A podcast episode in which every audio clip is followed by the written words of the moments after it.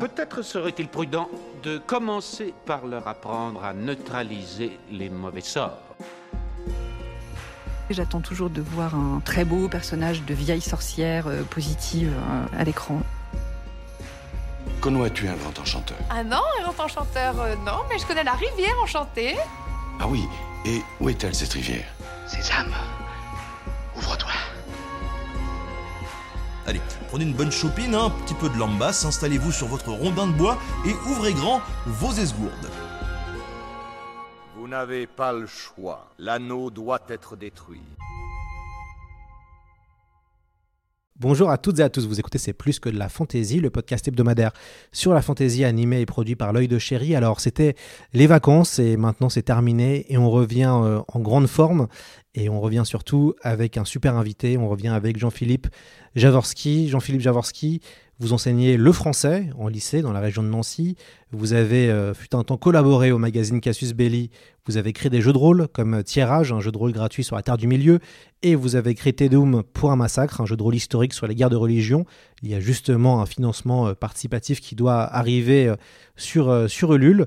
Vous êtes célèbre pour Gagner la guerre, votre premier roman de fantasy publié aux éditions des Moutons électriques pour le grand format et chez Folio pour le format poche. Cela reste un des livres de fantasy adultes le plus vendu en France. Vous avez euh, imaginé tout un univers euh, en se situant, dans, le monde de Gagner la guerre. Il s'agit du Vieux Royaume. Vous avez publié de nombreuses nouvelles. Vous avez aussi publié une saga celtique intitulée Roi du Monde. On va y revenir. Et euh, en ce moment, vous revenez aux affaires. Vous revenez avec une nouvelle trilogie qui est dans l'univers du Vieux Royaume.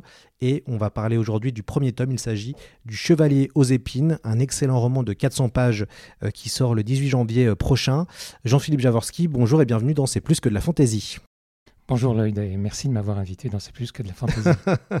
Alors, euh, avant de revenir, c'est la première fois qu'on, d'ailleurs qu'on, fait une interview et un podcast ensemble, Jean-Philippe. Euh, avant de revenir sur le Chevalier euh, aux épines et sur la création littéraire de ce roman, on va peut-être parler un peu des, des coulisses de la création du Vieux Royaume. On va remonter le temps. Comment tout ça a commencé, Jean-Philippe? Alors ça a commencé de façon absolument pas sérieuse, euh, puisque je suis un gros rôliste, enfin je l'étais parce que malheureusement le roman a tendance à dévorer le temps que je consacrais au jeu. Et ça a commencé euh, vraiment de façon très peu sérieuse euh, par une espèce de flammoir sur un forum euh, rôliste. avec des joueurs qui attaquaient Donjons et Dragons en disant qu'avec Donjons et Dragons on ne peut faire que du porte-monstre trésor. Et moi je défendais la thèse adverse et puis plutôt que de me m'enquister dans une euh, polémique stérile, j'avais décidé de faire la démonstration qu'avec les règles de Donjons et Dragons on pouvait faire euh, des scénarios très variés. Et ça m'avait amené à créer à l'origine en fait un univers de campagne pour jouer, pour Donjons, qui était le Vieux Royaume.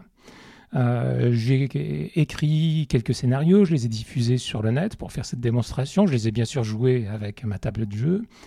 Euh, et c'est seulement après coup, sur le tard, de façon euh, vraiment euh, presque accidentelle, qu'un de mes amis, qui était expatrié à Singapour, qui avait envie d'initier des joueurs, en plus des joueurs anglophones, hein, qui, avait envie, avait envie pardon, de les initier au jeu de rôle. Et il m'a demandé des scénarios, je lui avais envoyé ces scénarios-là. Et quand il m'a fait son retour, il m'a dit que ça avait bien marché avec ses joueurs, mais qu'en fait, il y avait sans doute matière à faire plus que du jeu de rôle. Et c'était un copain avec qui j'avais fait du théâtre, qui avait fait de la mise en scène et euh, en général qui avait une vision assez juste des attentes du public. Euh, donc, euh, bah, son avis m'est tombé dans l'oreille et j'ai basculé en fait euh, de l'univers de jeu à l'univers romanesque quand je me suis mis à écrire des nouvelles pour répondre à des appels à texte. J'étais pas publié à l'époque. J'ai décidé que quel que soit le sujet euh, de chacun de ces appels à texte, j'y ajouterais une contrainte personnelle qui serait que les nouvelles se dérouleraient dans cet univers du Vieux Royaume qui à l'origine était un univers de jeu. Vous avez créé une espèce de multiverse euh, à travers les, euh, les, les nouvelles. Euh, ce qui est intéressant avec votre univers, c'est que on, sait que la fantaisie, comme on, déclare que c'est de la fantaisie, c'est qu'il y a de la magie. Il y a finalement assez peu de magie, euh, ou on va dire de la light magie. Euh, et et c'est ça, ouais, c'est intéressant. Il y avait aussi une volonté de votre part, je pense, de, à ce niveau-là. Oui, alors c'est vrai que la, magie euh, est souvent discrète, pas toujours, mais souvent discrète. Je pense que c'est dû au fait que j'étais un grand amateur de fantastique. Et euh, par conséquent, pour euh, créer le souffle fantastique, en fait, euh, il faut très souvent ménager un certain mystère autour de l'apparition du surnaturel. Et c'est un processus que j'ai reproduit dans la fantaisie. Je, je- suis très très loin d'être le premier à avoir agi comme ça dans la fantaisie, puisque Tolkien lui-même, dans le premier tome du Seigneur des Anneaux, en fait, met du temps avant de révéler euh, tous euh, les accessoires merveilleux. Euh, même s'il nous parle très tôt de l'anneau unique, finalement, dans le premier tome, l'anneau unique, euh, à part euh, déjà le don fabuleux de rendre invisible son porteur, euh, mais l'anneau unique, on ne sait pas très bien à quoi ça correspond sur le, sur le plan magique. Et il y a vraiment des, des procédés du fantastique canonique qui sont utilisés par Tolkien et qui vont servir à construire, en fait, le merveilleux de la fantaisie. Et, ça, ce sont des procédés que, que j'ai repris.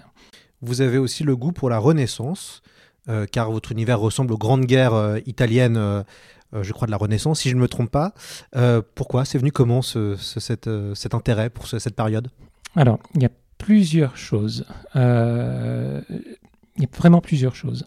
Parce que euh, je pense que le goût pour la Renaissance m'est d'abord venu pour la Renaissance française, euh, qui n'est pas vraiment présente dans euh, l'univers du Vieux Royaume, avant que je rebascule vers la Renaissance italienne, qui est plus ancienne et qui a davantage inspiré la République de Ciudalia, qui est dans le Vieux Royaume.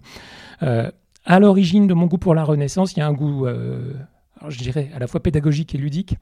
Euh, quand j'ai commencé ma carrière d'enseignant, il y a maintenant très longtemps, euh, la littérature euh, française du XVIe siècle était toujours au programme de seconde. Et euh, pour des élèves qui sortaient du collège, en fait, euh, c'était euh, vraiment un, un- volet du programme qui était difficile à traiter parce que les textes présentent vraiment beaucoup de difficultés, tant au niveau de la langue qu'au niveau de la civilisation. Et confronté à ce défi qui était de, pousser mes classes à prendre goût en fait à une littérature compliquée, je m'étais moi-même pl- replongé non seulement dans la littérature mais dans l'histoire de la Renaissance française à l'origine, hein. et j'avais été fasciné par la richesse, la pétulance, euh, la violence aussi bien sûr hein, euh, de cette époque. Ce que, alors, c'était à peu près à la même époque d'ailleurs où euh, était sorti en salle La Reine Margot de Patrice Chéreau. Un chef-d'œuvre du, du cinéma Voilà, français. un- chef-d'œuvre du cinéma qui m'avait scotché. hein, euh. Alors, l'esthétique de Chéreau, en fait, il le dit lui-même, est plus proche de l'esthétique romantique du 19e siècle. En plus, il adapte du Dumas, hein. Euh, mais même au niveau pictural, en fait, hein, il s'inspirait. Il avait en particulier des, des, comment, des reproductions de Delacroix euh, et de Géricault quand il préparait son film et quand il tournait son film. Tout le, côté euh, des, corps étalés de façon euh, très maniériste hein, euh, dans les, décors de la Reine Margot, c'est vraiment l'imaginaire romantique. Mais en même temps, il donne une, une- vision qui est très violente, mais en même temps qui est très vivante euh, de cette époque-là. Et la conjonction entre les recherches que je faisais en fait pour mes cours et puis euh, le choc esthétique euh, que m'avait procuré la, Reine Margot ont fait que je me suis emparé de la Renaissance d'abord pour en faire un univers de jeu. Il y a toujours le jeu en fait hein, qui, est, très présent. J'en ai fait deux jeux. J'ai fait un jeu de plateau en fait, puis un jeu de rôle, Tédéum pour un massacre. Et ensuite, la Renaissance a continué à infuser chez moi non seulement par euh, mon goût pour, ce que je lisais de la Renaissance, mais aussi tout simplement parce que très souvent, euh, le samedi soir, je faisais jouer euh, en plein XVIe siècle à ma table de jeu. Alors ensuite, la Renaissance italienne, qui n'est pas la Renaissance française, même si la Renaissance française en vient, elle est arrivée de façon un peu oblique dans l'univers du Vieux Royaume. Elle est arrivée parce que, comme l'univers du Vieux Royaume était d'abord un univers de jeu, qu'il me fallait dans cet univers de jeu un pôle économique et un pôle euh, de corruption euh, pour lancer un certain nombre d'intrigues de scénario. Je me suis inspiré dans l'univers du Vieux Royaume des grandes cités italiennes. Alors des grandes cités italiennes, cette fois d'une renaissance qui précède celle de la France, c'est-à-dire celle du, Quattrocento. hein. Euh, et quand je me suis mis à écrire dans l'univers du Vieux Royaume, euh, et que je me suis mis à écrire des nouvelles en m'imposant comme objectif d'écrire une nouvelle par archétype. Donc euh, le chevalier, le paladin, le prêtre, il m'a fallu un truand. Euh, et le truand, je l'ai situé dans une cité du Quattrocento, donc Ciudalia, inspirée de la Renaissance italienne. quand je l'ai repris pour ce pavé qui était Gagner la guerre, euh, qu'il m'a fallu un sujet en fait pour euh, mettre en scène le truand et puis euh, son patron, le podestat Ducatore. Là, je me suis dit que le, sujet passionnant par excellence, ce serait de faire une illustration fantasy de la pensée de Nicolas Machiavel, donc grand humaniste, on l'oublie, hein, mais grand humaniste euh, du tout début du XVIe siècle. hein. Euh, et à partir de ce moment-là, la Renaissance italienne est venue vraiment enrichir mes sources d'inspiration pour euh, l'univers du Vieux Royaume. J'ai cru, comprendre que ça avait été compliqué pour vous faire publier. Vous avez un peu mis du temps avant de trouver un, éditeur qui a été André-François Ruot, donc le patron des moutons électriques. Quelle était votre ambition littéraire quand vous avez commencé?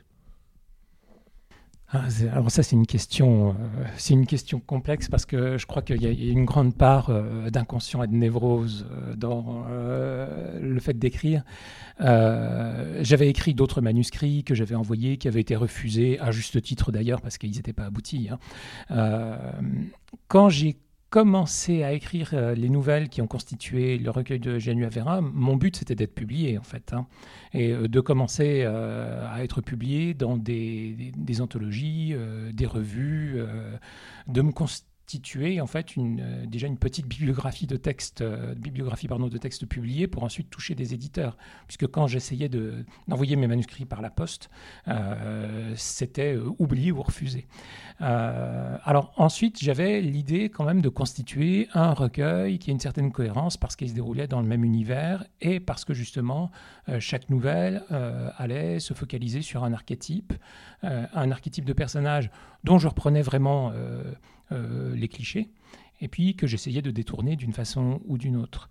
Euh, et euh, en- en ce qui concerne la, constitution du recueil de nouvelles qui était Janua Vera, je ne voyais pas beaucoup plus loin. C'est quand ce qui a été publié dans la première édition qui, n'était pas pris par des éditeurs a été achevé, que je me suis dit, là, il faut que je propose autre, autre chose que des nouvelles, surtout un recueil. Bon nombre de ces nouvelles, pas toutes, un bon nombre de ces nouvelles avaient été euh, envoyées euh, à des anthologistes hein, pour euh, répondre à des appels à texte. Elles avaient été refusées. Donc, j'avais mon recueil, mais je me rendais bien compte que le recueil était absolument pas vendeur. Donc, il, me fallait, il me fallait en fait quelque chose d'autre à proposer à, à l'éditeur.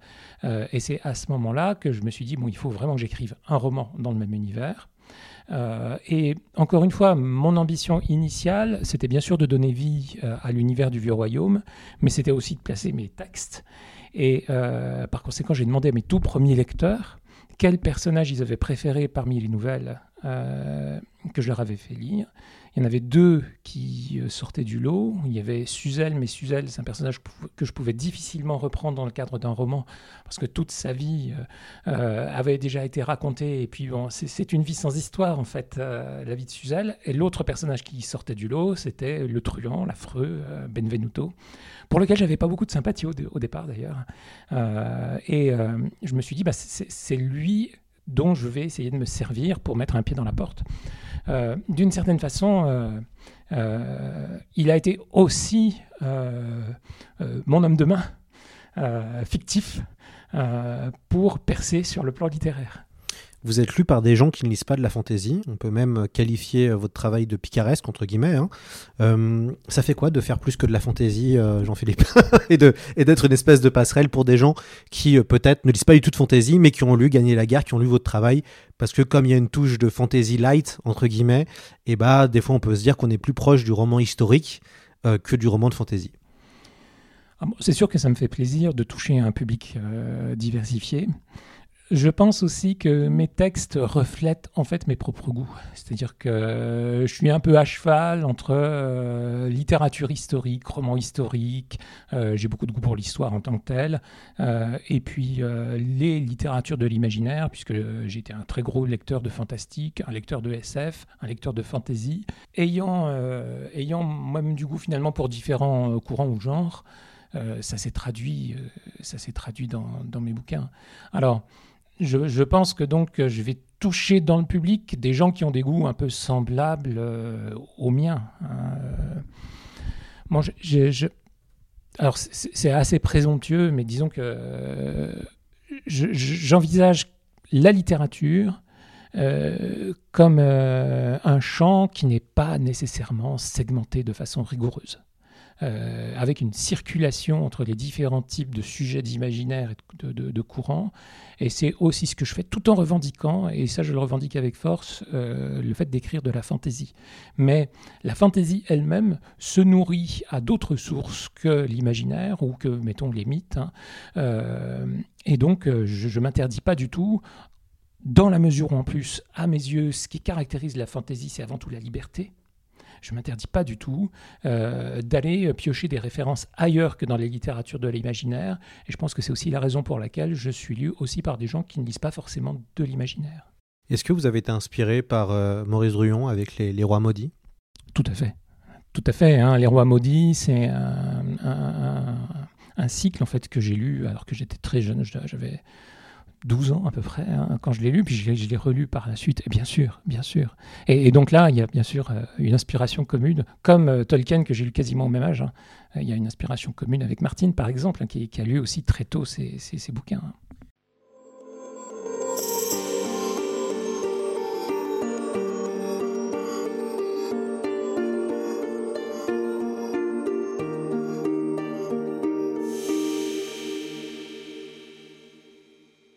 Vous venez de clôturer une saga, Les Rois du Monde. Euh, vous avez passé pas mal de temps, alors pas vraiment clôturé, mais en tout cas, vous êtes passé à une partie du cycle est terminée, voilà, on va le dire, on va le dire comme ça.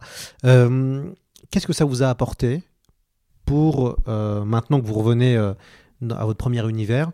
Est-ce que vous avez vu que l'écriture des, des, Rois du Monde a été, je sais pas, un atout? Est-ce que vous avez gagné en, vous avez sûrement gagné en expérience littéraire, c'est sûr, puisque c'était des pavés une nouvelle fois. Mais euh, est-ce que y a, vous avez senti un avant et un après? Alors oui, oui, il y a un avant et un après. Alors euh, la première chose que m'a apporté euh, le cycle droit du monde, qui n'est pas fini, mais les deux premières époques en fait, les deux premières branches sont finies.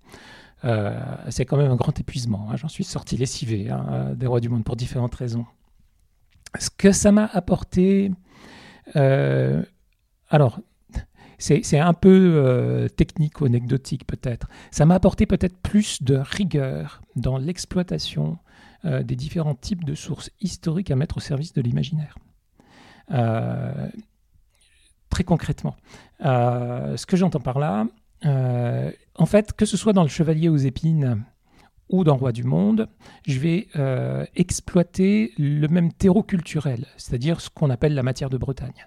Simplement, avec Roi du Monde, euh, je remonte beaucoup plus loin euh, dans le passé. Mais par exemple, pour créer de la vraisemblance à ce qui est pure fiction, je me suis beaucoup appuyé sur des recherches toponymiques et onomastiques dans Roi du Monde. Euh, en particulier, euh, j'ai travaillé avec euh, des ouvrages qui recensent les noms anciens, les noms bien sûr des, des, lieux anciens en Gaule, mais aussi les noms de personnes.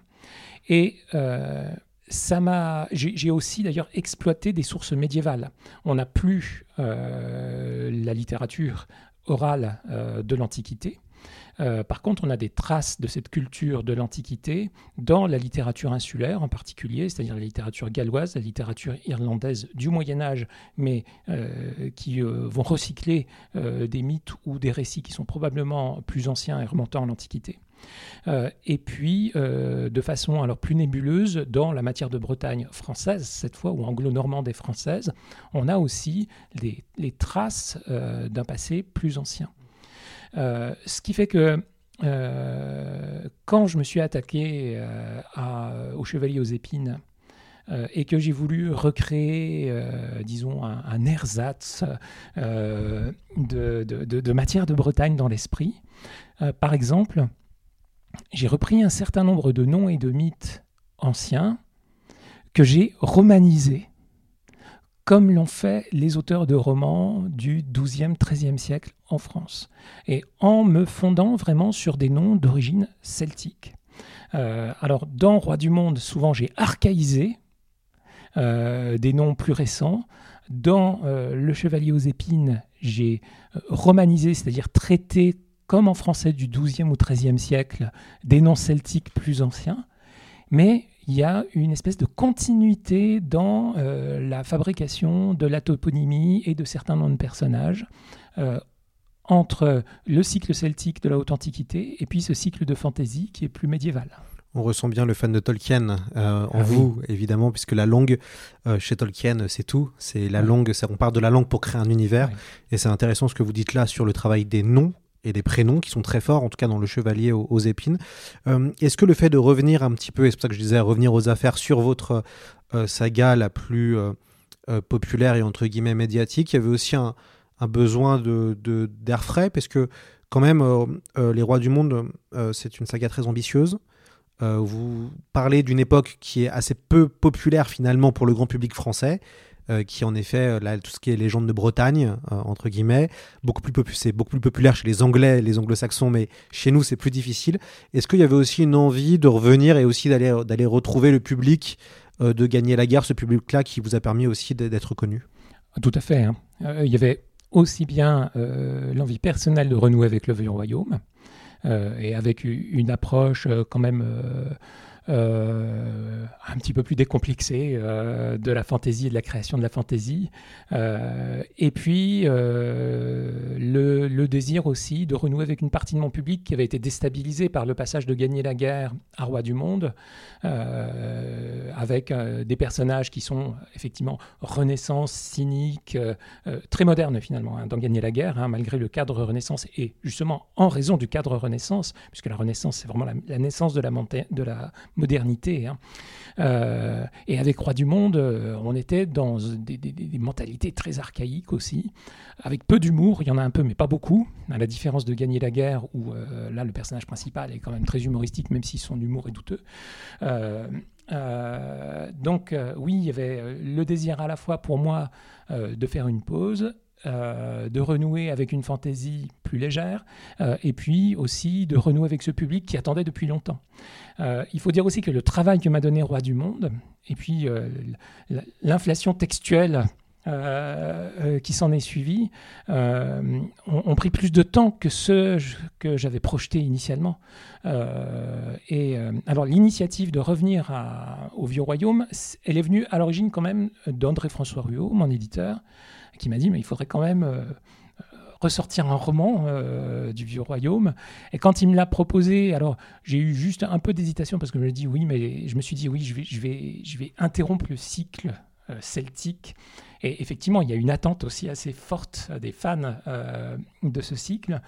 Mais euh, c'était une respiration vraiment très bienvenue. Alors, cela étant, il m'a donné aussi, euh, le Chevalier aux épines, plus de travail que ce que je projetais. Euh, mais malgré tout, c'est une vraie respiration. On, va maintenant pouvoir entrer dans l'analyse hein, du, du Chevalier aux épines. Qu'est-ce que vous, c'est quoi votre ambition avec cette nouvelle trilogie? Vaste question. Alors, je dirais qu'il y a plusieurs ambitions dans le, le Chevalier aux épines. Premièrement, dans la mesure où je suis quelqu'un de, qui écrit de façon très égoïste avant tout pour lui-même, euh, j'avais envie euh, d'explorer à travers le roman une autre région du Vieux Royaume, le duché de Bromael, que j'avais un petit peu abordé dans Geneviève mais assez peu. À travers vos nouvelles. hein, Voilà, voilà. hein, euh, Il y a quelques nouvelles de Geneviève qui se déroulent dans le duché de Bromael, mais là j'avais vraiment envie de, de, de l'explorer de, de m'y perdre. Donc il y, avait, il y avait ce désir-là.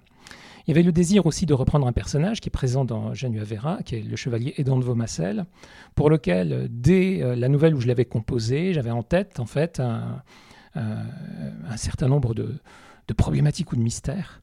Euh, dans euh, Le service des dames, qui est la nouvelle où il apparaît, euh, il y a déjà euh, des mystères qui sont posés, hein, en particulier sa, sa, mystérieuse défaite au tournoi de Godemas. Hein, il a presque gagné le tournoi et puis il a perdu face à son dernier adversaire. Euh, et, j'avais déjà en tête en fait euh, le, sujet euh, du Chevalier aux épines quand j'écrivais cette nouvelle, et je l'ai écrite il y a longtemps, puisque j'ai écrite il y a presque 20 ans. Et puis tout est resté en suspens quand je me trouvais plongé dans, le cycle celtique de Roi du Monde. Et j'avais envie de reprendre ce personnage. En fait, ces personnages, parce que les, différents personnages de la nouvelle se retrouvent dans le Chevalier aux épines.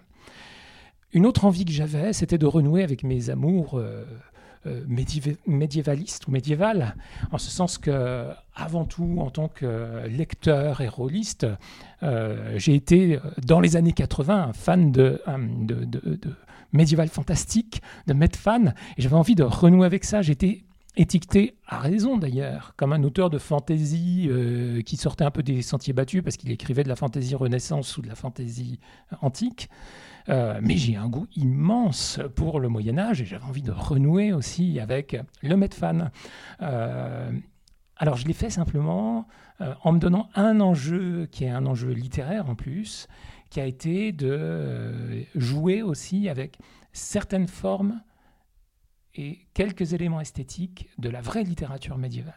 Donc faire du Medfan, mais en m'inspirant quand même, non pas de l'intégralité, mais de certaines caractéristiques de la littérature médiévale, euh, pour qu'à travers la forme du texte, il y ait une illusion d'épaisseur plus grande de l'univers qui est un univers purement fictif. Quand euh, on débute le, le, le roman, ça s'ouvre sur des disparitions euh, d'enfants, alors qu'on connaît un peu le, le Moyen Âge, évidemment, on pense à Gilles Rais, alias Barbe Bleue. Euh, quelles sont vos, recherches euh, historiques pour vos, pour vos romans, euh, justement? Puisqu'on a un petit peu parlé des noms. c'est un roman, et d'ailleurs ça change, qui est écrit à troisième personne. On est dans un univers médiéval vraiment pur et dur, donc on, oublie un peu la Renaissance. et évidemment, quand quand on commence avec les disparitions d'enfants, euh, on pense euh, à Gilles de Rais, en tout cas moi tout de suite ça m'a fait tilt dans la tête. Est-ce que quelles ont été les recherches pour ce, texte? Alors bon, bien sûr, hein, Gilles de Rais fait partie de mon panthéon personnel. Je suis un, fan absolu en particulier euh, de, de, l'œuvre décadente de Joris Carl Huysmans de là-bas, qui est euh, un roman magistral où euh, la, la déchéance de Gilles de Rais, son satanisme, euh, son, ses obsessions psychopathologiques et sexuelles sont, sont développées. Jacques Martin l'avait aussi abordé, l'auteur d'Alix, donc Zen, qui est une super BD un peu méconnue malheureusement, mais où c'est un des héros de la, de la saga et, c'est génial. Hein, et on a aussi un petit roman de Michel Tournier, Gilles et Jeanne. Tout à fait. qui porte aussi sur, sur l'histoire d'amitié très étrange entre le grand tueur psychopathe et euh, la sainte. Euh, donc euh, oui, j'avais ces références en tête. Alors là, j'ai pas fait de recherche parce que moi aussi, je les avais depuis très très longtemps en tête, ces références. j'avais même eu des, quelques problèmes quand je faisais étudier en première là-bas de Huysmans. Hein, ça m'étonne pas. roman sentant un peu le soufre au, gré de certains parents d'élèves. Pas des élèves d'ailleurs, hein, les élèves trouvaient le roman vraiment intéressant. Euh, donc j'avais ces références bien sûr en tête, hein. euh, et j'ai joué avec euh, oui, l'inquiétude que peut provoquer les disparitions d'enfants dans un cadre médiéval. alors j'ai quantité d'autres références en tête. D'une part, j'ai en tête des œuvres médiévales que j'ai lues, que j'ai étudié euh, en étant étudiant en lettres, que j'ai fait étudier en tant que euh, prof de lettres, hein, euh, et en particulier Chrétien de Troyes. Hein, et il y a un hommage bien sûr à Chrétien de Troyes dans, Le Chevalier aux épines. donc des œuvres médiévales d'une part, et puis un certain nombre d'historiens aussi, dont certains m'ont marqué. Alors une théorie qui m'a pas mal marqué, par exemple, c'est la théorie de Georges Duby sur la féodalité. Euh, dont euh, le Chevalier aux épines est quand même euh, bien inspiré. Dans ses, dans, Duby en fait a démystifié complètement la courtoisie. et a dit que dans la courtoisie, en fait, il y avait bien un rapport de pouvoir, mais en fait, c'était essentiellement un rapport de pouvoir patriarcal, que les femmes étaient des prétextes au pouvoir politique des, des, seigneurs, des nantis. Et ça, par exemple, c'est une illustration que j'ai voulu en donner dans Le Chevalier aux épines. Euh, où on est dans une société qui est complètement patriarcale, même s'il y a des femmes, et des femmes puissantes d'ailleurs, hein, euh, mais où elles subissent malgré tout le joug euh, de la volonté du caprice des, grands seigneurs. Hein. alors j'avais ces repères-là en tête, j'avais quantité d'autres auteurs. Dans les auteurs récents, il y en a un qui a été récemment primé aux Imaginales, qui est Martin Aurel qui est professeur des universités à Poitiers. Qui a écrit un excellent essai sur Excalibur, si je ne me trompe pas. Alors, l'essai pour lequel il a été primé aux Imaginales, c'est euh, donc euh, Excalibur Durandal Joyeuse, hein, euh, La force de l'épée, qui est un essai en fait sur, sur les épées légendaires du Moyen-Âge. Et vraiment un essai fait par un historien. mais je, je, le connaissais auparavant. Il y avait un de ses livres qui m'avait particulièrement marqué, qui a été publié il y a une dizaine d'années, qui s'intitule Le Chevalier lettré. Euh, et qui porte sur la culture aristocratique au XIIe, XIIIe siècle. Euh, et euh, c'est un, j'allais dire un roman. Non, c'est pas un roman, c'est vraiment un essai que j'avais trouvé passionnant parce que il explorait la relation qui existait entre la noblesse, la noblesse donc du beau Moyen Âge, XIIe, XIIIe siècle, et la littérature, à une période charnière où la littérature est en train de passer de la littérature orale à la littérature écrite, et où la noblesse aussi, suivant le clergé, est en train de passer en fait d'une culture orale à une culture littéraire au sens actuel du terme, c'est-à-dire une culture de l'écrit. Euh, et euh, c'est un essai sur la culture aristocratique et la façon dont elle a contribué en fait à modeler les mentalités en Occident, alors peut-être moins au XXIe siècle, mais pendant très longtemps, hein, euh, on pourrait presque dire ju- jusqu'au début du XXe siècle. C'est un essai que j'avais trouvé passionnant et euh, que j'illustre un petit peu aussi euh, dans Le Chevalier aux épines. Il y a des personnages cultivés mais avec une culture mondaine et non pas une culture religieuse dans Le Chevalier aux épines, qui sont le, le reflet de cette culture mondaine du XIIe, XIIIe siècle. Donc j'ai été puisé, euh, et puis j'ai été puisé aussi euh, alors, euh, chez des historiens qui vraiment font une histoire non plus thématique, mais une histoire vraiment chronologique du Moyen Âge. hein. Il y a des sources d'inspiration qui proviennent par exemple de la guerre de Cent Ans. hein, dans, dans quelques exergues de chapitres, il y a aussi bien des auteurs d'ailleurs modernes que des auteurs du Moyen Âge. hein. Est-ce que Umberto Eco, par exemple, a été une source d'inspiration Vous avez Alors, dû lire Le nom de la rose, je suppose, quand même. Lointaine, parce que Le nom de la rose, je l'ai lu aussi euh, peu de temps après sa publication. euh, et bien sûr, bien sûr. Alors, euh, je pense que vous citez Le nom de la rose parce qu'il y a la présence euh, d'un certain nombre de clercs. Et il y a même un, Un chapitre, d'ailleurs, un, un chapitre hein, euh, qui se termine pas très bien, comme le nom de la rose ne se termine pas très bien. Alors oui, bien sûr, il m'a marqué, mais je pense que ça a été une influence qui était plus liée à mon, à mon, j'allais dire mon substrat, c'est-à-dire mon inconscient. Je me suis pas replongé chez Umberto Eco quand j'ai préparé ce roman, parce que il a fait partie vraiment de la culture que j'ai acquise quand j'étais ado. Euh, il m'a influencé. Euh, et euh, si euh, il y a présence de certain, il y, y a pas mal de clercs dans le Chevalier aux épines.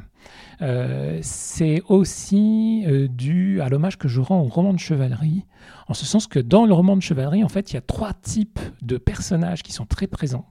Il y a bien sûr les chevaliers et les dames, la noblesse. Il y a les ermites euh, et les prêtres qui sont très très présents. Et par conséquent, il me fallait du personnage religieux dans le roman. Et puis, il y a aussi des dames qui sont souvent plus suspectes, euh, qui sont les fées, les enchantresses, euh, qui peuvent avancer masquées, euh, et que je vais aussi réexploiter. Et si il y a en particulier tout un chapitre qui se déroule dans un milieu monastique, dans le Chevalier aux épines, qui est un chapitre d'ailleurs assez, épais, hein, c'était essentiellement parce que je voulais restituer cette société qui est à l'intersection entre euh, la noblesse mondaine, euh, le milieu clérical euh, et le milieu des mages, des enchanteurs, euh, etc.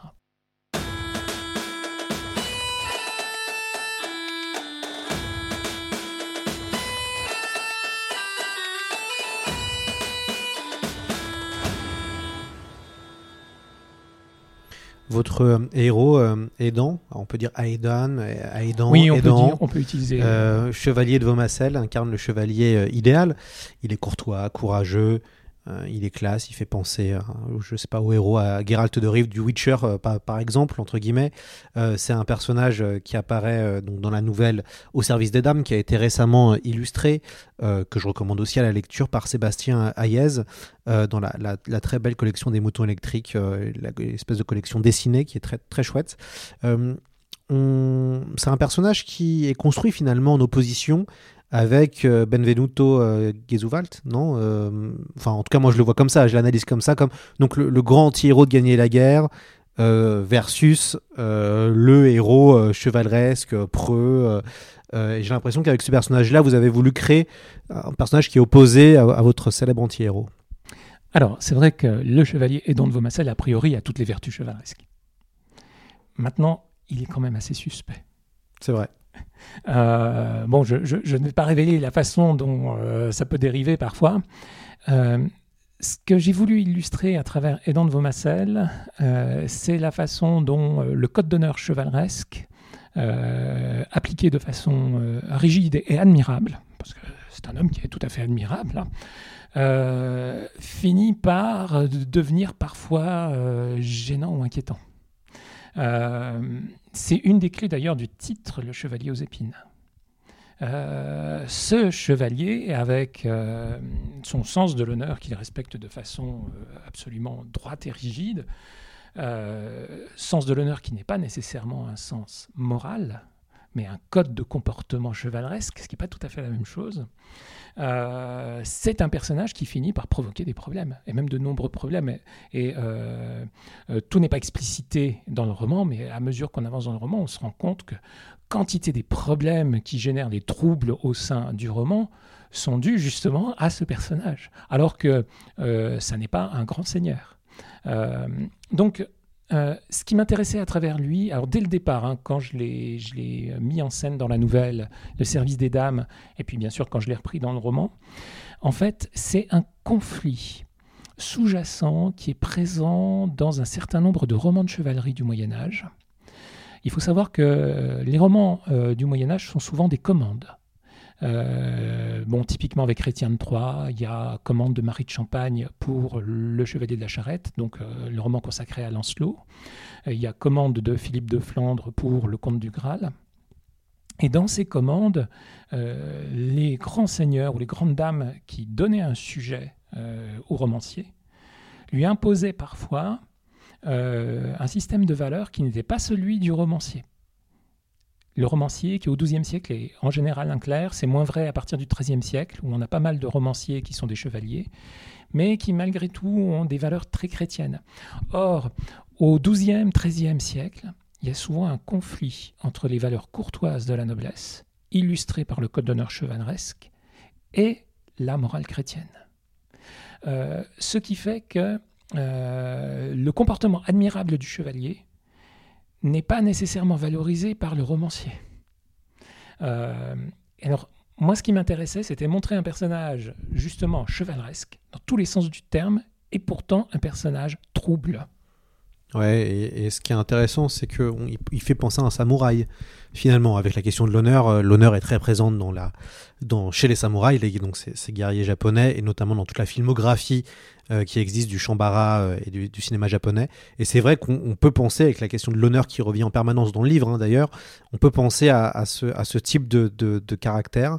Le, grand moment littéraire de votre, de votre roman, c'est une séquence hallucinante de 35 pages narrant la, la première partie d'un tournoi médiéval. Il s'agit d'une joute rangée entre deux équipes de chevaliers euh, qui doivent se capturer mutuellement.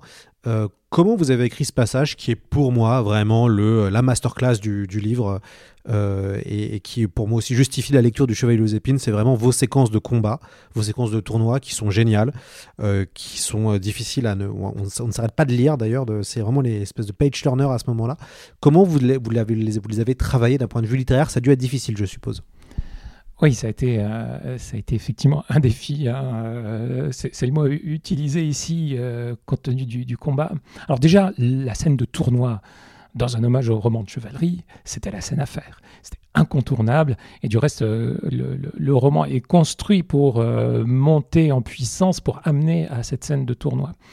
En même temps, euh, je voulais jouer avec euh, les représentations qu'on a du tournoi, des représentations qui pendant longtemps ont été vraiment des, clichés véhiculés aussi bien par la littérature romantique, euh, par les formes tardives aussi du tournoi. Hein, qui, alors vous avez utilisé le mot joute, hein, donc la joute, sachant que la joute est quelque chose de distinct du tournoi en fait. et puis bien sûr le cinéma est passé par là et nous a donné des représentations. Alors qu'en fait, euh, le tournoi, euh, c'est un sport d'équipe euh, assez passionnant, très violent, mais avec ses règles. Et je voulais restituer les différents aspects du tournoi tel qu'il a été pratiqué sans doute du, on va dire, du 12e jusqu'au 15e siècle, sachant que c'est un sport qui a beaucoup évolué.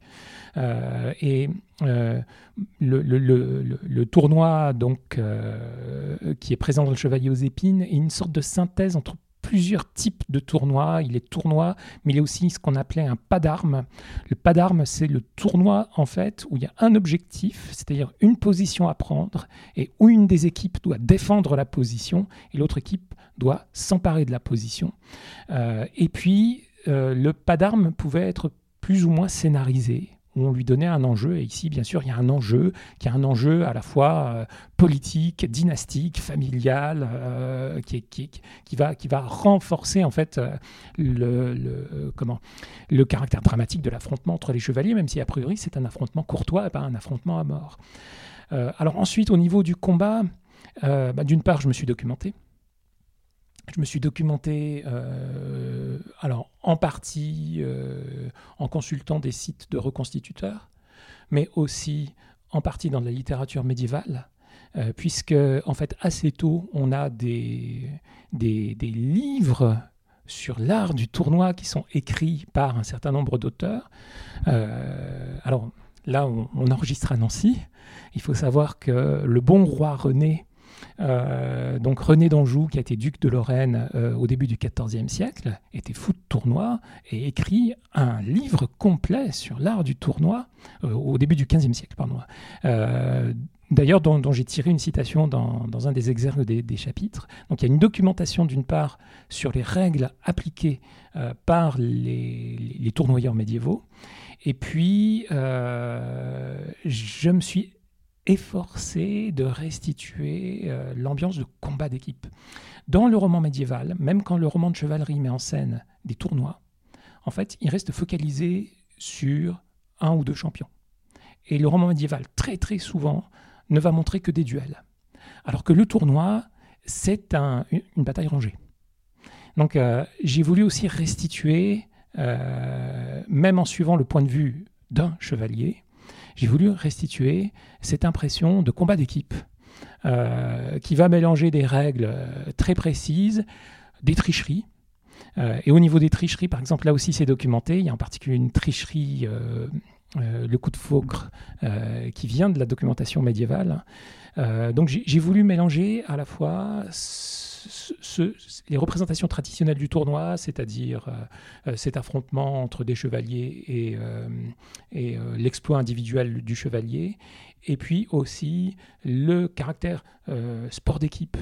un autre volet d'ailleurs qu'on a tendance un petit peu à perdre de vue, c'est que le tournoi médiéval, comme les les grands tournois actuels euh, de sport d'équipe, euh, c'est aussi euh, une grosse affaire économique. donc il y, a vraiment des enjeux d'argent qui sont au milieu du combat et qui dramatisent d'ailleurs le combat parce que c'est, le tournoi, c'est un endroit, en particulier quand on est un chevalier pas très fortuné, et on va suivre dans ce tournoi un chevalier de la petite noblesse, c'est un endroit où on peut tout perdre. Hein, perdre son cheval, perdre son armure, c'est perdre en fait la chevalerie parce que c'est ne plus avoir les moyens euh, de poursuivre euh, sa carrière chevaleresque. Donc les différents enjeux, l'enjeu bien sûr violent, mais aussi l'enjeu euh, comment l'enjeu économique, l'enjeu politique, le sport d'équipe, tout ça je voulais les associer et avec une narration quand même qui est très très proche d'un des personnages pour qu'on soit qu'on vive le tournoi en fait de l'intérieur, pas tout à fait à la première personne, mais en, point de vue subjectivisme libre, hein, quasiment caméra à l'épaule, pour percevoir en fait euh, toute la violence euh, de ce qui est un sport, mais un sport qui peut dériver à tout moment. Il y a euh, dans votre écriture, vous n'hésitez pas à varier, ça veut dire qu'il y a des poèmes, il y a des chansons. C'est important pour vous d'ajouter ce, ces passages-là qui sont en fait assez euh, surprenant pour un lecteur euh, du XXIe siècle, pas forcément pour peut-être quelqu'un qui connaît bien les romans de, de, chevalerie. C'était ouais, pour vous important, moi je trouve que ça enrichit, hein, ça, donne vraiment un univers, les chansons, les poèmes, mais pour vous c'était voilà, important de créer ça, de créer cette langue? Alors, c'était vraiment essentiel. Au niveau de la langue, hein, c'est globalement du français moderne, mais au niveau de la forme, c'est vrai que j'ai repris des formes médiévales. Alors c'était essentiel pour plusieurs raisons. Premièrement, parce que c'est un hommage au roman de chevalerie, et que le roman de chevalerie, c'est précisément euh, le genre littéraire où on va passer du vers à la prose. Le roman du XIIe siècle est un roman écrit en vers. Euh, alors, moi, j'ai repris euh, l'octosyllabe, qui est le vers utilisé par Chrétien de Troyes. C'est un, des éléments de, l'hommage à Chrétien. hein. Il faut savoir qu'on a aussi des poèmes écrits en décasyllabe ou en alexandrin. Le, le mot même, d'ailleurs, alexandrin, nous vient du Moyen Âge. Euh, alors, c'était important, oui, pour que quelques passages du roman aient une forme médiévale. Euh, donc, pour moi, c'est pas de la poésie ce que j'ai écrit là. C'est toujours du roman, mais dans une forme médiévale. C'est la forme du roman du XIIe siècle et du début du XIIIe. C'était important aussi pour une autre raison, c'est qu'en fait, les passages qui sont en vers sont une mise en abîme. C'est-à-dire que ce sont les épisodes d'un roman de chevalerie dans le roman de chevalerie. Euh, et alors là, c'était un aspect qui me semblait assez essentiel pour restituer la société chevaleresque. Euh, c'est qu'en fait, la société chevaleresque est une société qui est profondément romanesque. Euh, parce que les valeurs de la chevalerie sont issues du roman. C'est-à-dire que quand on a les, commandes des premiers romans au XIIe siècle, c'est très net en particulier, par exemple chez Marie de Champagne, il s'agit d'offrir au public noble, qui est encore assez brutal et assez fruste, des modèles littéraires de personnages qui savent se comporter de façon courtoise, c'est-à-dire comme on doit se comporter à la cour. Et donc on va leur offrir des personnages admirables qui vont avoir un comportement courtois pour que le public qui est formé au XIIe siècle davantage par des auditeurs que par des lecteurs, puisqu'il y a encore pas mal de nobles et pour que le public, en fait, imite ces nobles de fiction. Euh, il va y avoir un tel engouement dans la noblesse pour ces romans de chevalerie que non seulement ils vont imiter ces personnages romanesques, mais qu'ensuite ils vont continuer à commander des romans de chevalerie. Et puis à partir du XIIIe siècle, quand on a de plus en plus de nobles lettrés, ils vont se mettre à écrire des romans de chevalerie. Et par conséquent, il y a une circulation dans euh, la société chevaleresque entre le roman et la société courtoise. Le roman produit la société courtoise, qui produit des romans, et ainsi de suite. Euh, et euh, donc, c'est cette mise en abîme que j'ai voulu restituer dans le roman. Cette société chevaleresque fictive, puisqu'elle est chevaleresque, doit être toquée de romans de chevalerie. Donc, il y a du roman de chevalerie dans le roman de chevalerie.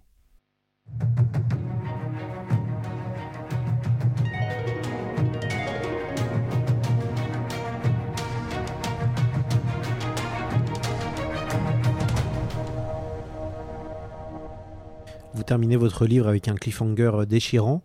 Quand euh, sortira la, la suite? Alors, la suite du Chevalier aux épines euh, sortira au mois de juin. Euh, donc, le premier tome s'intitule Le tournoi des preux, justement, parce que le tournoi est un, épisode euh, central.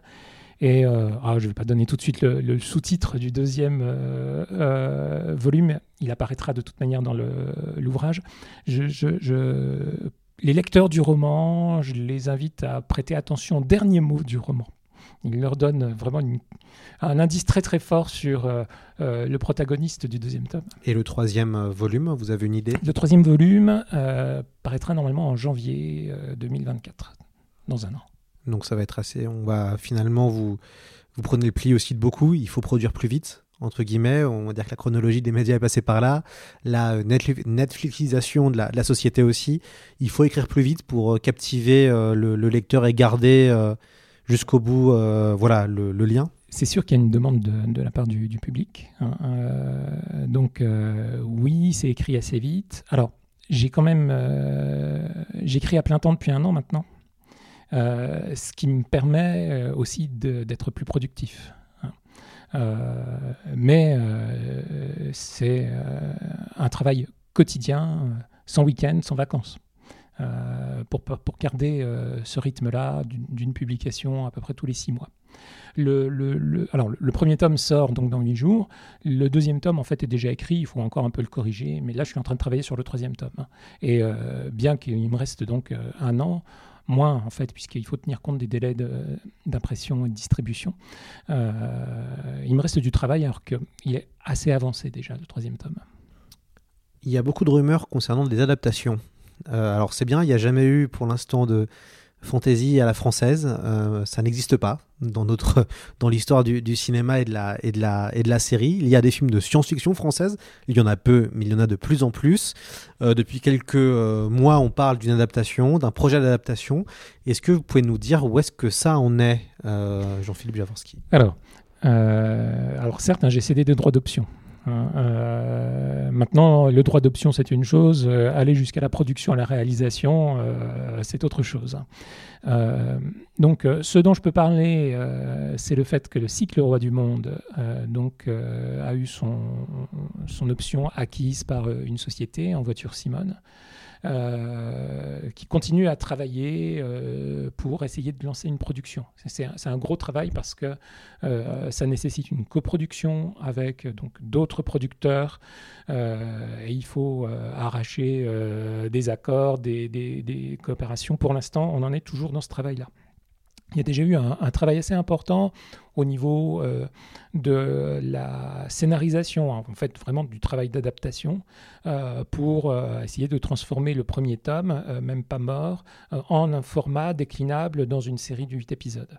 Mais pour l'instant, donc c'est toujours ce travail-là, et c'est un travail qui peut durer encore un moment. Hein. alors, la rumeur a circulé, donc euh, théoriquement on ne devrait pas en parler. C'est vrai qu'il y a eu un droit d'option qui a été acquis euh, sur euh, Gagner la guerre par Netflix, mais pour l'instant, je ne peux pas en dire plus, sinon qu'on est aussi toujours dans un travail de préparation et, et, pas encore dans un travail de production. Oui, parce que qu'on y repense, c'est vrai que Gagner la guerre serait entre guillemets plus facilement adaptable entre guillemets plus facilement à dire bah, bon, entre guillemets hein, je, le, je dis bien ça resterait quelque chose avec des, énormes budgets hein, sur euh, des costumes sur des épées sur voilà, plein de choses qui sont qui coûtent très cher à, voir. Mais c'est vrai que c'est plutôt gagner la guerre qui euh, aurait plus enfin qui aurait peut-être plus facilité à toucher le grand public. C'est un euh, livre qui a été écoulé à plus de 100 000 exemplaires. Il y a même une série de bandes dessinées euh, qui, qui, est en cours de, de, sortie. Donc c'est peut-être aussi ce titre là qui, qui aussi a, a de plus de chances non? Qui vivra verra. Pour l'instant, euh, je vous dis, il hein, n'y euh, a pas quelque chose qui a été au-delà de la préparation d'une production éventuelle. Et à ce stade-là, euh, ce sont des projets qui restent fragiles. Donc, on verra bien. C'est sûr que, à mon sens, il y a une attente forte pour une adaptation de, de Gagner la guerre, hein, en tout cas dans le public français. maintenant, il y a d'autres enjeux il n'y a pas que les attentes du public, hein, il y a aussi euh, d'autres enjeux euh, au niveau financier, euh, au niveau des lignes éditoriales aussi des maisons de production, qui font que ça reste un projet compliqué. À quand un, site internet spécial sur le, vieux royaume pour pouvoir se repérer? C'est vrai que pour préparer l'émission, pas toujours évident, de, de, en termes notamment de temporalité de votre univers. Euh, Est-ce qu'un jour, ce serait pas, euh, on, on, pourrait pas penser à ce qui est euh, une espèce de tagline narrative qui permette de, si on veut lire, alors on peut lire dans l'ordre de, la publication, ce qui paraît la plus logique, mais si on veut plutôt lire dans l'ordre des récits que vous, racontez, est-ce qu'il n'y aurait pas moyen de faire quelque chose ou de penser à, faire une espèce de, guide de lecture? Pourquoi pas? Alors, je dois avouer qu'il y a déjà quelques années, hein, les, moutons électriques m'avaient proposé de faire un atlas du vieux royaume. Euh, et j'avais décliné, j'avais décliné pour une, euh, pour une bonne raison, c'est qu'en fait, le cycle n'étant pas achevé, moi je préférais euh, avancer dans le cycle avant de proposer ce, ce, genre d'ouvrage. Euh, et par exemple, hein, pour euh, la composition du Chevalier aux épines, euh, j'ai beaucoup enrichi une partie du Vieux Royaume. je dois avouer que le site je n'y ai absolument pas pensé. Euh, jadis, avant donc euh, que ce soit publié, euh, des scénarios de jeux de rôle ont été diffusés gratuitement, qui se déroulent dans le Vieux Royaume, dont certains, bon, il y, a quand même une différence. Il y, a des éléments qui sont vraiment obsolètes par rapport à ce que j'ai pu écrire par la suite. Le site, pour l'instant, j'y ai, ai, pas pensé. ça demanderait probablement un travail transmédiatique assez important. Euh, et comme pour l'instant je suis concentré sur euh, le travail vraiment de composition romanesque, euh, euh c'est pas possible. J'ai un, désir euh, que je parviens pas à assouvir, qui est une grande frustration en fait. Je voudrais composer un jeu de rôle du Vieux Royaume, mais en fait, euh, même en écrivant à plein temps, pour l'instant, je ne parviens pas à me dégager le temps nécessaire euh, à le faire. Et euh, euh, s'il y avait un site internet, en fait, ce serait vraiment en complément du jeu, quoi. hein. En particulier pour toutes les cartes, des cartes dont je dispose, qui ne sont pas présentes dans, dans les bouquins, et que je réserve, oui, pour un projet de jeu de rôle, en fait. Bah, il suffit aussi peut-être de s'entourer, euh, Jean-Philippe. Euh, C'est vrai que quand on est trop sous l'eau, euh, le secret aussi, c'est de monter une équipe autour de soi et, et faire aussi de la gestion de projet. Euh, Il y a peut-être aussi l'envie de, d'avoir, de tout faire soi-même, ça je le, je le- je le Ouais. comprends totalement. Mais c'est vrai que peut-être se dire, euh, vous avez quand même une grande communauté, je suis sûr qu'il y a des gens qui font du jeu de rôle qui seraient ravis de pouvoir peut-être collaborer avec vous. Oh, certainement. J'ai d'ailleurs euh, déjà reçu des, Des propositions. des propositions en ce sens. Donc ce sera aussi l'occasion peut-être de monter, de monter une équipe et puis de, de voir qu'est-ce qu'il est possible de, de faire pour, pour entre guillemets aller plus vite, puisque c'est vrai que maintenant vous jouez contre le temps aussi, hein, c'est ça Oui. qui Ouais. euh, c'est ça qui devient difficile. Vous l'avez très bien dit, vous écrivez tous les jours. Euh, bon, euh, vous sur, enfin vous surproduisez pas, mais vous devez surproduire vous-même vous en termes de, de page Word entre guillemets Ouais. à, Ouais, à- à- à rendre. Euh, D'ailleurs, vous avez une bible ou pas vous de votre côté pour pas vous perdre? Oui, oui. On, on voit, le- on voit, on voit les, bo- les bonnes habitudes de l'ancien rôliste? Alors, euh, bon, pour l'instant, on est vraiment à mon usage personnel. En ce qui concerne le, Vieux Royaume, c'est en fait plusieurs index. Il y a index personnages, index des lieux, euh, cartes, euh, d'ailleurs. Enfin bon, euh, donc, donc oui, il y a- mais ce sont vraiment des documents personnels, hein, en ce sens qu'ils ne seraient pas forcément euh, très exploitables tels quels pour être publiés. Jean-Philippe Jaworski, je, vous- propose de terminer avec peut-être un extrait du, du Chevalier euh, aux épines euh, que vous allez vous-même lire. Euh, donc ça peut peut-être être la première page. Qu'est-ce que vous en, qu'est-ce que vous en pensez? Ça vous Oui, va? oui, Ou euh, oui. s'il y a un autre passage que, que vous préférez, on, on prend, on prend celui que vous voulez. Alors, la première page elle-même, elle- elle est peut-être un peu surprenante. Et en même temps, euh, c'est un vrai programme. Je- donc, euh, il est des créatures dont l'existence croît en fructueuse violence, en sévices soufferts autant qu'infligés, car il faut avoir reçu pour savoir donner. À la différence des braves gens que le sort brise lorsqu'ils s'acharnent, ces âmes-là s'épanouissent dans l'exérèse et dans l'épreuve ce qu'on leur retranche les augmente, la perte les nourrit, et l'absence les enracine. En elles la persévérance de la vigne, elles puisent leur force dans l'émondage, le fer qui les discipline alimente leur sève.